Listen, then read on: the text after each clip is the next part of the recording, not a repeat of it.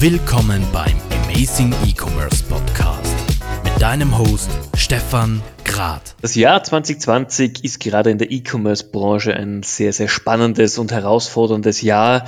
Noch dazu, wenn man aktuell in einer Agentur tätig ist. Und heute in der Folge freue ich mich wahnsinnig, mit dem Matthias Zeiss, dem CTO der Limesoda, zu plaudern, einfach über welche technologischen Herausforderungen sie aktuell stolpern und wie E-Commerce aus der Developer-Perspektive sich gerade entwickelt. Matthias, herzlichen Dank für deine Zeit. Freut mich, dass du mit dabei bist.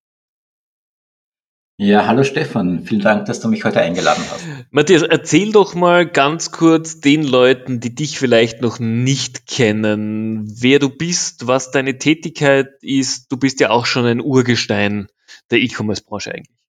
Ja, ich bin im Jahr 2009 ähm, in die Programmierung eingestiegen. Ich habe es natürlich vorher schon gemacht, habe es aber dann so richtig zuerst mit Freelancing begonnen und bin dann recht schnell zur Limesröder gekommen, zu unserer Agentur und habe da ursprünglich als Programmierer angefangen und wie das oft so ist, im Laufe der Jahre, eben seit 2009, als Programmierer rutscht man dann oft so ein bisschen in diese Management- oder Lead-Schiene hinein und so kommt es, dass ich mich jetzt dann da weiterentwickelt habe in Richtung CTO äh, in diesem Jahr. Und genau, äh, ich bin äh, hier vor allem für, die, für das Team zuständig, für, für die Strategie über unsere verschiedenen Bereiche hinweg, das heißt ähm, Websites, Webshops und äh, Blogs äh, und Web-Apps und kümmere mich da um diese, um diese Themen. Jetzt bin ich ja, wie jeder weiß, der mich fragt, kein Developer. Ich kann Technik ein bisschen verstehen. Ich habe mir das über die letzten Jahre natürlich angeeignet. Für viele in der E-Commerce-Branche ist aber Technik immer noch so, ach komm, das kann doch nicht so lange dauern. Hier ein Button, dort ein Button, da ein bisschen eine Schnittstelle, muss doch in zwei Stunden live sein. Wie sind denn da deine Erfahrungen, gerade auf der Agenturseite? Ja, du, du, hast vollkommen recht. Das ist ein Thema, wo man, wo man sich da schwer hineinversetzen kann. Ich vergleiche es gerne, und das tun andere ja auch gerne, mit, mit Dingen wie dem Hausbau. Oft denkt man sich bei, bei Dingen, wie, wie kann denn das so schwer sein? Na, da stelle was hin, tu ein bisschen was drauf und damit ist es fertig. Und so ähnlich ist es aber auch hier, dass sich gerade in den letzten, ich sage mal, zehn Jahren irre viel getan hat. Ähm, wenn du, wenn du jetzt einfach äh, einen Button verschieben willst, wie du, wie du wieder sagst, da hängen so viele Dinge davon ab. Du hast responsive Designs, wo du zigtausende verschiedene Gerätearten eigentlich berücksichtigen musst. Du hast im Hintergrund Prozesse, die ablaufen, wo Code optimiert wird, gebaut wird. Und diese, diese Dinge sind natürlich sehr schwer vorstellbar. Und das ist sogar selbst für einen Techniker nicht immer klar. Also früher, wie ich angefangen habe, da habe ich halt noch Backend und Frontend gemacht. Das heißt so die Serverprogrammierung und auf der anderen Seite auch die, die Darstellung der Website und so weiter. Und inzwischen traue ich mich aber, um ehrlich zu sein, über die Frontend-Seite nur noch selten drüber, weil das schon so ein eigenes, äh, komplexes Feld geworden ist, dass es da Kollegen gibt, die sich darauf spezialisieren und das um ein Vielfaches besser und schneller machen. Das heißt, das ist wirklich eine, eine extreme Spezialistentätigkeit geworden und du musst dich natürlich auch untereinander abstimmen. Auch das kommt dazu, gehört auch natürlich zum Aufwand dazu. Und das einem Kunden transparent darzustellen, warum bestimmte Dinge nicht so einfach sind, ist eine wichtige Aufgabe in unserem Bereich. Ja, absolut. Jetzt hat sich natürlich, wie du gesagt hast, eine Technologie sehr viel weiterentwickelt. Und du hast ja auch sehr viel Erfahrung in der Community rund um Magento gemacht. Und unweigerlich natürlich muss ich das auch zum, zum Thema nehmen. Jetzt hatten wir vor ein paar Jahren den Switch Magento 1.9 auf die Zweierwelt. Und das ist natürlich gerade in unserer E-Commerce-Community immer so ein Spannungsfeld gewesen. Wie dieses Upgrade funktioniert, funktioniert es gut, funktioniert es nicht. Ich mag da jetzt gar nicht die politischen oder unternehmensvisuellen Themen von Adobe dazu mitnehmen, aber wie merkst du momentan dass sich die Shop-Systeme generell entwickeln und wo hat sich Magento 2 einfach hin entwickelt? Ja, wie, wie du sagst, äh, Magento 1.9 auf, auf 2, das klang immer so nach einem kleinen Sprung, der aber natürlich kein kleiner war, weil im Hintergrund hat Magento sich technologisch komplett neu aufgestellt. Also wenn, wenn man die Geschichte dahinter nicht so kennt, 2008 ist Magento 1 rausgekommen und dann gab es da über viele Jahre immer die gleiche Technologie Und dann haben sie irgendwann einmal das Ganze neu gemacht, aber ohne viele neue Features eigentlich für Magento 2 dazu zu bauen, sondern da gab es einen großen technologischen Umbruch im Hintergrund. Das wurde auf modernere Technologien umgestellt, teilweise dabei auch verkompliziert. Und das war natürlich für einen, für einen Händler, dem, dem der Wert dahinter wichtig ist, einmal ein ordentlicher Brocken zu schlucken. Es war aber sicher eine, eine notwendige Entscheidung, dass man sagt, man macht das alles neu, weil ganz einfach viele Dinge gelernt wurden aus der Vergangenheit und weil auch die Technologie nicht stehen darf. Also schon allein aus Entwicklersicht ist es so, sogar jetzt äh, teilweise wieder mit, mit den Systemen ein Thema, dass du auch die Entwickler finden musst, die mit diesen Systemen arbeiten möchten und die auch diese Technologien beherrschen. Wenn du ein, ein Shop-System hast, das 20 Jahre alt ist, wirst du dir schwer tun, jemanden zu finden, der das gut bedienen und gut weiterentwickeln kann. Und was wir allgemein momentan sehen, ist, jetzt übrigens auch mit Shopware, die haben genau das gleiche gemacht, von Shopware 5 auf Shopware 6. Auch die haben jetzt eigentlich so den kompletten technologischen Background weggeschmissen und haben auch da alles neu gemacht. Das heißt, auch bei dem Upgrade muss ich eigentlich alles neu entwickeln. Die große Frage ist natürlich, wie mir das angeht. Und wie du wieder auf der anderen Seite auch gesagt hast, es hat sich da sehr viel jetzt äh, verändert in den letzten Jahren. Wie Magento 1 erschienen ist, das war ein System, das eher relativ auf weiter Flur alleine war. Das war eine, eine Revolution und damals sehr weit seiner Zeit voraus gegenüber einem US-Commerce oder XT-Commerce, das es damals gab. Inzwischen haben wir natürlich eine Vielzahl von Systemen. Wir, wir haben sehr gute Mietlösungen wie ein Shopify. Wir haben für kleine Shops auch ein WooCommerce, das auf WordPress aufsetzt. Und dann haben wir so diesen Mittelbau, wo Systeme wie Shopware drinnen sind und wie Magento drinnen sind. Das heißt, die, die, dieses ganze Feld ist viel größer geworden, was es jetzt alles gibt an Alternativen.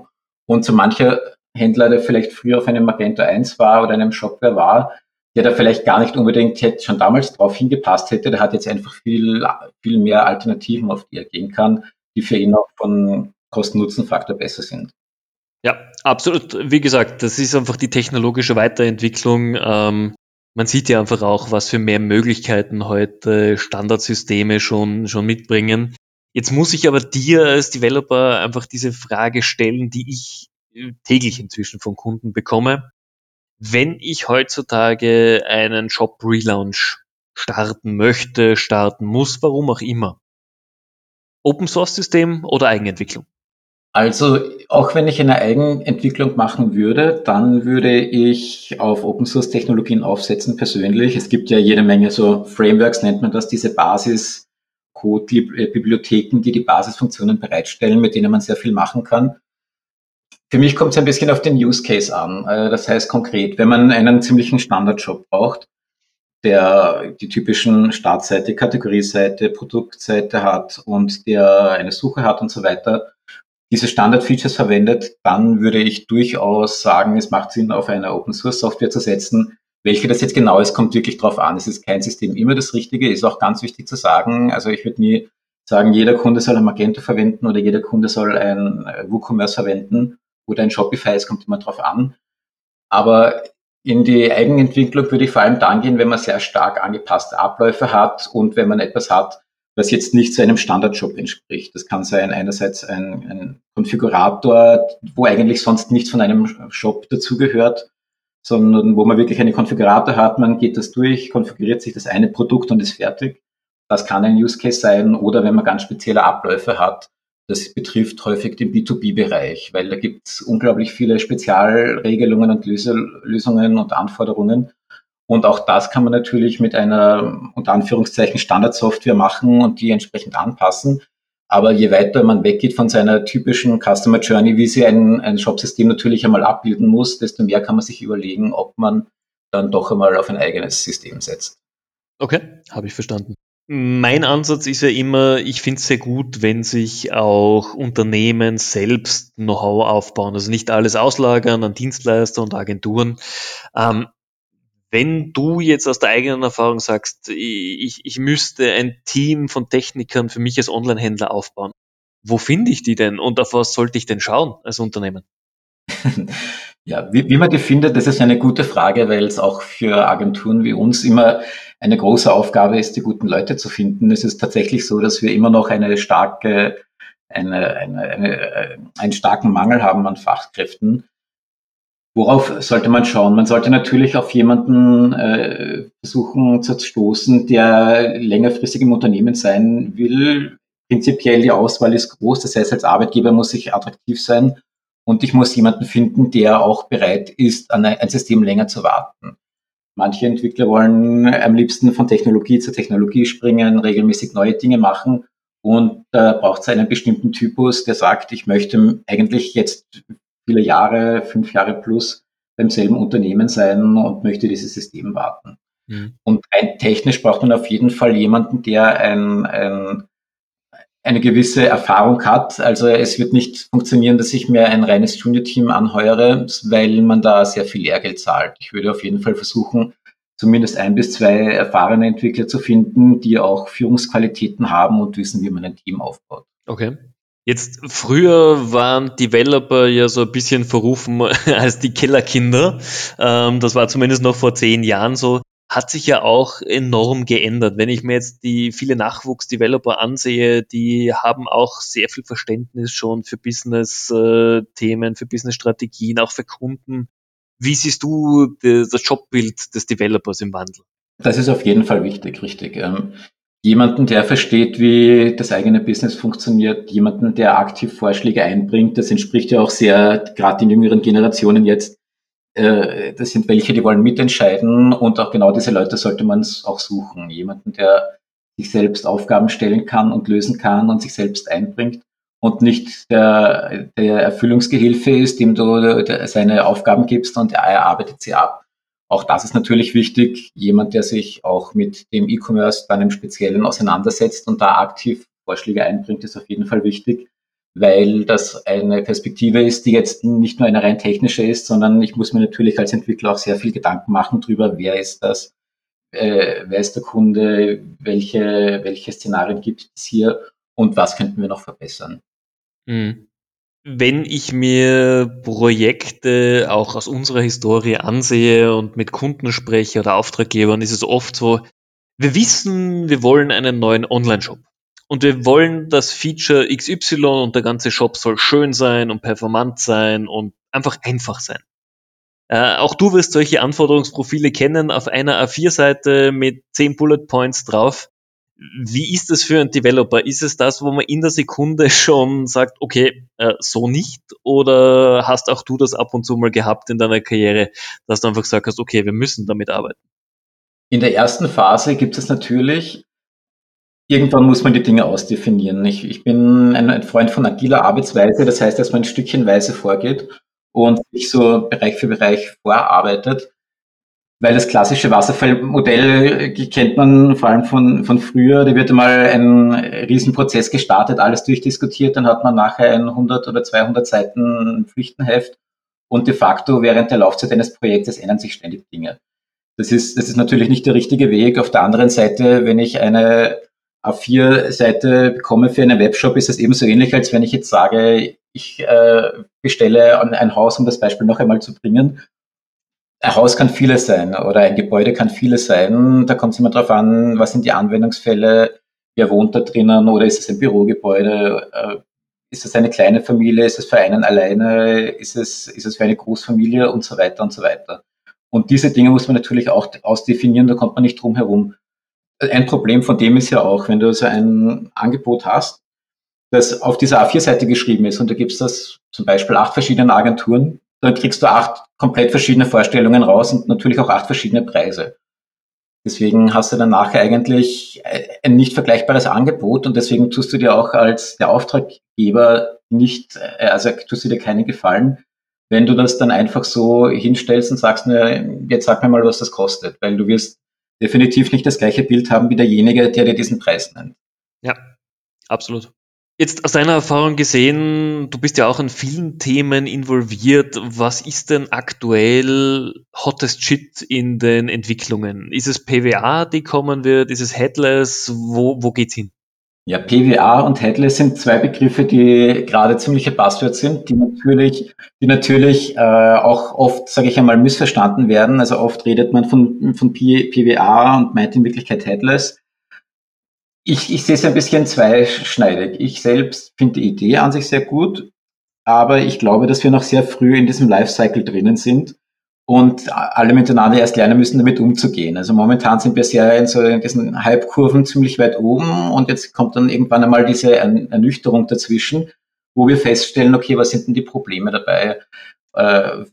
Warum, ich habe zum Beispiel schon öfters gehört von einigen, die Early Adopter sind in dem Bereich, dass es dann, oh Wunder, doch nicht viel günstiger ist als die, als die traditionelle Lösung.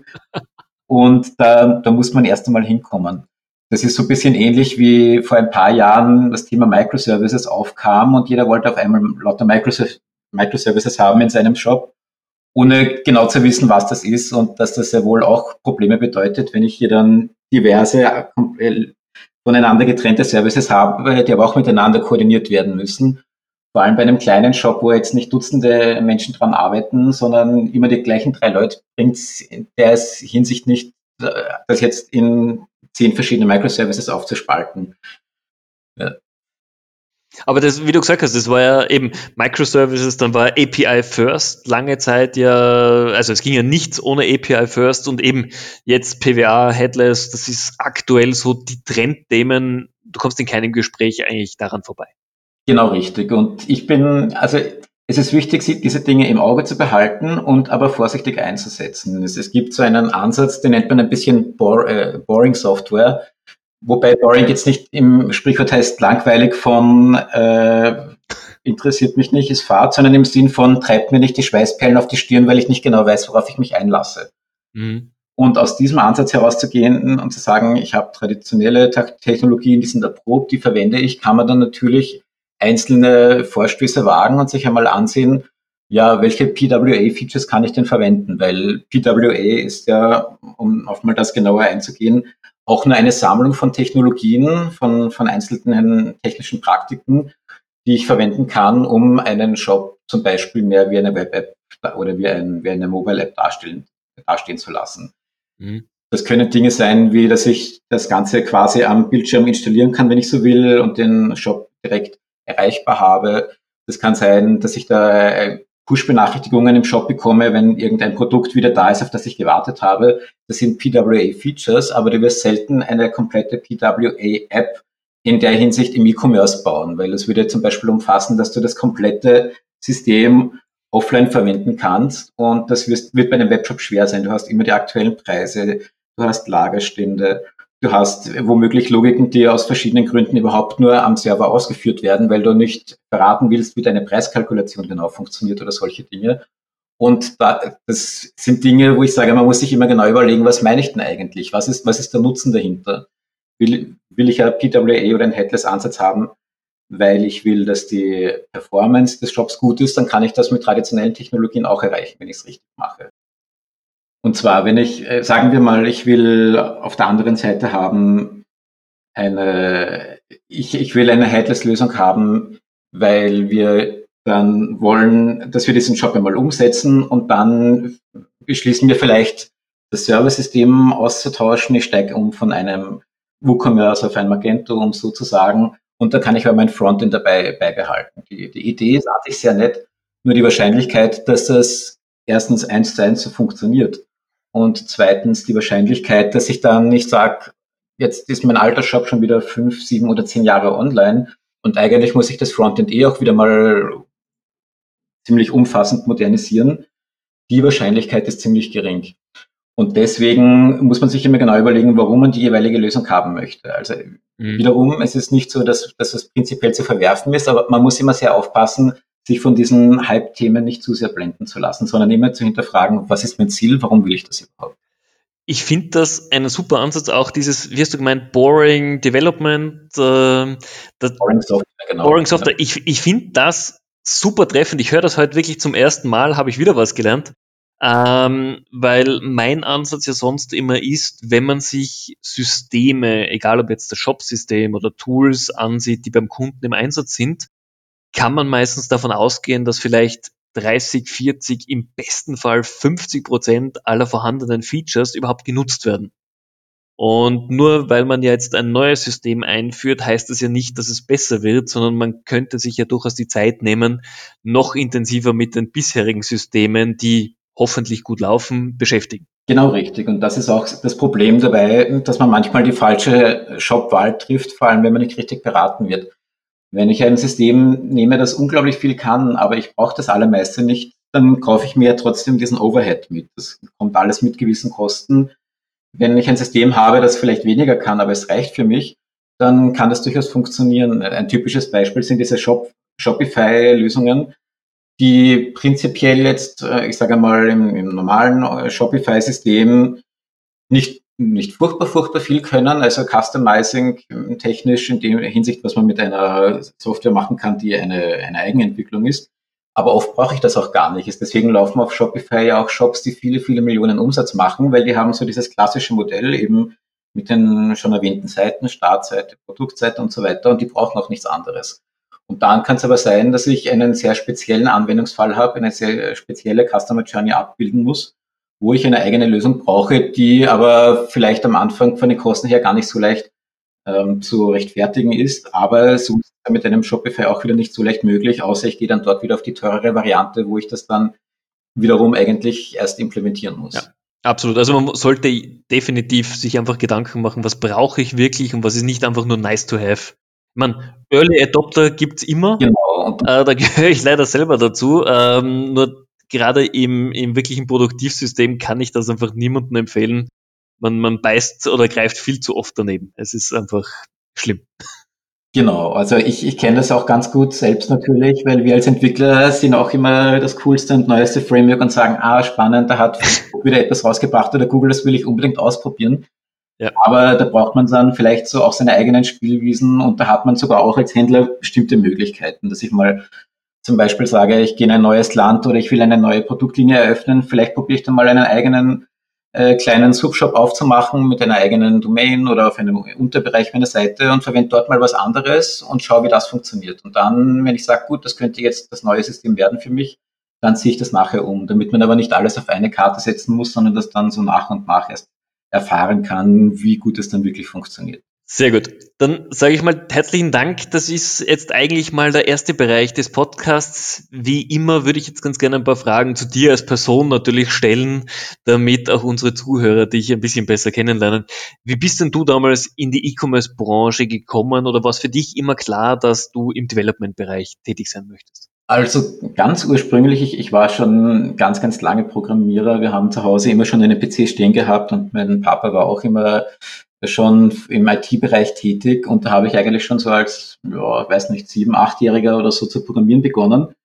Habe dann aber eigentlich gesagt, während des Studiums, ich will nicht nur den ganzen Tag vom PC sitzen und habe dann was anderes studiert, habe das auch abgeschlossen und habe aber am Ende beschlossen, eigentlich will ich schon programmieren. Ich, ich habe dann schon in der Zwischenzeit äh, auch das wieder angefangen oder intensiviert und habe dann beschlossen, ich mache das trotzdem. Ich, ich habe aber beide Studien gut äh, kombinieren können. Ich habe damals Publizistik und Kommunikationswissenschaft studiert, wo es ja sehr viel so geht um Menschen und die Massenmedien, wie kommuniziert man miteinander, äh, PR und Marketing war da viel dabei.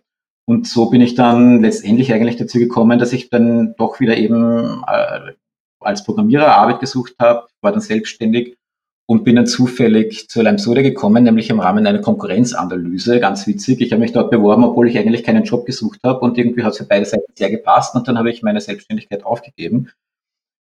Also ganz schräg. Und dann bin ich eigentlich recht schnell und unverhofft auch da hineingekommen in die E-Commerce-Schiene, einfach weil wir Anfragen hatten im Bereich E-Commerce und hatten da bis dahin X2Commerce und OS-Commerce ein paar Kunden gehabt, aber noch nicht viele. Und, und der Philipp, unser Chef, hat dann einmal gefragt, ob ich noch irgendeine andere Software kenne. Und ich habe dann gesagt, ja, ich habe von diesem Magento gehört.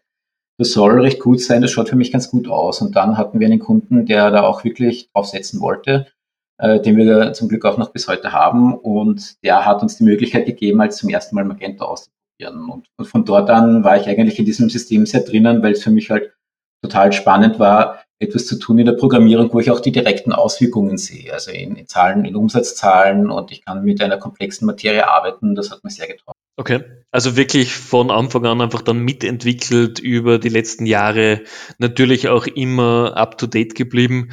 Und da ist für mich die Frage, wie, wie gehst du vor? Was sind deine Kanäle, um über neue Trends dich zu informieren, über neue Themen äh, am Laufenden zu bleiben? Für mich ist, ist ganz starkes Medium ist Twitter, weil in, auf Twitter ist so die, die, die Entwickler-Community und die technische Community ganz stark. Und es ist eben spannend, nicht, nicht nur amerikanische Präsidenten sind dort, sondern auch die, die tollsten Leute im Technikbereich.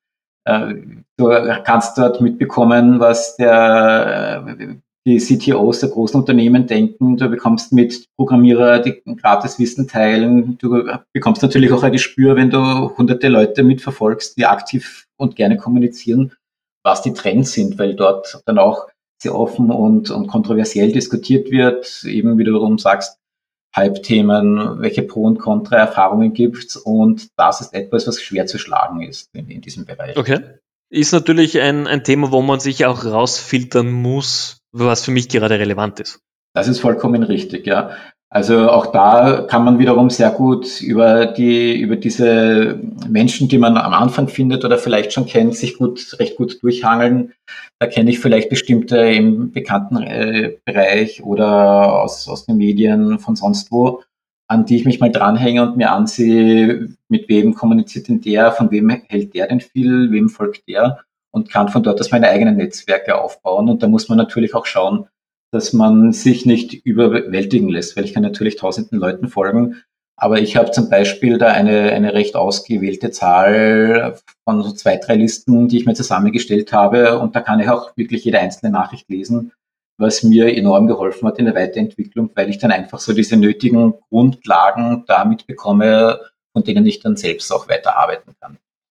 Auf jeden Fall spannender Ansatz. Dann äh, ist natürlich das Thema für mich auch immer, äh, die, die meist ge gewünschte Frage inzwischen am Podcast, wann hast denn du etwas zum allerersten Mal das letzte Mal gemacht?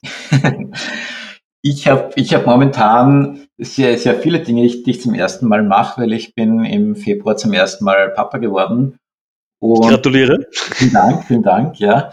Und mit unserer Kleinen erlebe ich jeden Tag sehr viel Neues. Also ich habe zum Beispiel diese Woche erst, ich glaube am Dienstag oder am Montag war es, haben wir zum ersten Mal so Gehen geübt quasi, wo, sie, wo ich sie in den Händen gehalten habe und äh, wir sind dann so gemeinsam im Wohnzimmer herumgewatschelt. Und es ist halt eine, eine furchtbar spannende Zeit, weil es ständig was Neues gibt. Und das ist ja äh, sehr, sehr ein Wunder eigentlich, was man da alles mitbekommt, wie sich so ein Mensch entwickelt. Wie, wie hat es dein Leben verändert? Mm, also auf der einen Seite natürlich weniger Zeit für bestimmte andere Themen, ist auch klar. Man, man lernt sehr gut zu priorisieren äh, weil du dann nicht mehr so die, die freien Abende oder zwischendurch diese Zeiten hast.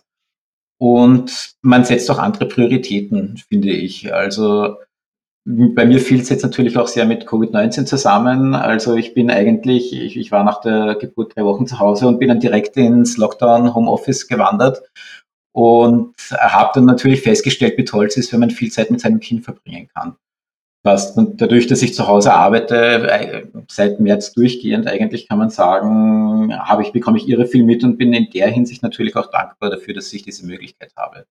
Das ist auf jeden Fall eine gute, ein guter Zusammenfall gewesen, natürlich. Ähm, wie bleibst du dann mit deinem Team im Büro in Kontakt oder seid ihr wirklich alle im, im Homeoffice seitdem? Wir sind, wir sind wirklich fast alle im Homeoffice. Es gibt, es gibt ein paar wenige, die öfters ins Büro gehen, weil sie zu Hause nicht so gut arbeiten können. Bei uns passiert aber ganz viel auf dieser Schiene und äh, wir machen sehr viel über Videocalls, über Daily Stand-ups. Also wir verfolgen sehr diese agilen Themen. Das heißt, wir, wir schauen wirklich, dass wir jeden Tag einander hören zumindest und womöglich auch einander sehen. Und dadurch, dass wir auch schon vorher drei Standorte hatten, kannten wir das ja auch schon, dieses Remote-Arbeiten ein bisschen, haben aber jetzt auch gesehen, wie gut das eigentlich komplett remote funktioniert, wenn es sein muss und werden auch da in, in, Zukunft die ein oder andere Schlussfolgerung draus ziehen, weil wir gemerkt haben, eine gewisse Menge an, an Homeoffice ist sehr gut. Also es gibt wenige Leute, die nur im Homeoffice sein möchten. Aber so diese zwei bis drei Tage Homeoffice in der Woche, das ist ein Modell, das sehr gut funktionieren könnte für uns alle, haben wir festgestellt. Na, ich glaube, viele, nicht nur Mitarbeiter, auch Geschäftsführer, Vorstände haben erkannt, dass Homeoffice einfach doch viele, viele Vorteile hat gegenüber den typischen Büroarbeitsplätzen. Genau, richtig, genau. Und dann muss man vielleicht im Büro dann dieses Desk-Sharing betreiben, damit es sich auch auszahlt, wenn ich dann auf einmal nur noch die, ein, ein, Drittel oder die Hälfte der, der Belegschaft da habe. Aber auch da finden sich sicher Lösungen dafür. Das glaube ich auch. Seit neuestem gibt's bei uns eine Kurzfragerunde. Ich würde dir einige Fragen stellen. Sag einfach, was dir direkt darauf einfällt. Offline oder online? Wo kaufst du ein? Offline. Tatsächlich? Ich bin, okay. ich bin, also offline, ja, das glaube ich widerspricht dem Prinzip hier, ähm, aber vielleicht eher Österreich als, als international, international, sagen wir so. Spannend. Individualprogrammierung oder Open Source System? Open Source System. Rechnung oder Kreditkarte? Kreditkarte. Last-Minute Weihnachtsgeschenk oder schon im Oktober alles gekauft? Wenn ich es schaffen würde, im Oktober alles gekauft, aber Wahrheit ist eher Last-Minute. okay. Apple oder Windows? Windows. Okay, spannende Antwort. In der letzten Zeit die meisten auf Apple gesetzt. Ja, ich, ich bin eher auf Linux, aber, aber im, im Zweifelsfall eher Windows als Apple von der Philosophie. Okay. Ja, ich glaube, das ist auch generell ein, ein, Trend, den man momentan mitbekommt, dass viele einfach von Apple wieder etwas abwandern und wieder mehr in, die, in dieses Windows-Ökosystem übertragen. Matthias, dieses Jahr war, sagen wir mal, spannend, herausfordernd, für einige richtig bescheiden, für einige richtig gut. Wie siehst du denn die nächsten drei, vier, fünf Monate in der E-Commerce-Branche? Ja, Hot Season kommt, potenzieller Lockdown kommt, weiß niemand. Ähm, was glaubst du, wird uns sonst noch beschäftigen? Also ich glaube, natürlich, wie du sagst, diese zwei Themen werden uns beschäftigen. Ich glaube, was man, was man sich gut überlegen wird, unter, unter diesen gegebenen Umständen und was passiert ist, ist die Frage auch in Zukunft, wie weit möchte man Risiken eingehen? Wie, wie möchte man vorausplanen? Welche neuen Möglichkeiten hat man entdeckt durch alles, was passiert ist in der letzten Zeit? Und, und auf der anderen Seite, was will ich vermeiden, um mein, um mein äh, Business stabil zu halten? Also ich, ich glaube, dass es da einen starken Unterschied geben wird, je nach der Branche. Es gibt natürlich äh, gerade im, im B2B-Bereich ganz starke Bewegungen momentan, dass man versucht, möglichst viel nach vorne zu bringen, weil ja gerade der B2B-Bereich sich oft in der Vergangenheit mit der Digitalisierung oder mit der Erneuerung des E-Commerce ein bisschen schwer getan hat und da kann man jetzt weit vorne sein. Und im Bereich B2C ist es natürlich ein, ein wichtiges Thema auch als Händler, dass man sich ansieht, wie kann ich gegen einen Amazon und Co. bestehen, die natürlich jetzt gerade in der Krise auch sehr profitieren. Und wie kann ich da meine eigenen Chancen nutzen und da gut dabei sein. Okay. Also wirklich jetzt die Zeit einfach nutzen, Gas zu geben, neue Strategien zu entwickeln, vielleicht einfach auch mit den bestehenden Systemen ein bisschen mehr zu beschäftigen und dann quasi gestärkt aus diesem aktuellen Wahnsinn wieder herauskommen. Ganz genau, weil, weil ich glaube eben, wie du sagst, dass viele ihr Potenzial noch gar nicht ausschöpfen und so wie man sieht, dass die Gastronomie teilweise durchaus kreativ war bei dem, was er machen kann und auch in anderen Branchen es Kreativität gab, was eigentlich online alles geht, glaube ich auch, dass der Händler noch vieles von sich äh, an sich entdecken können und, und Unternehmen, die E-Commerce im Allgemeinen betreiben, weil es da sehr viele Dinge gibt, angefangen von den eigenen Abläufen, aber auch über Third-Party-Services, wo man durchaus noch einmal ein bisschen Gas geben kann und, sie, und da dann die, die guten Seiten für sich entdeckt.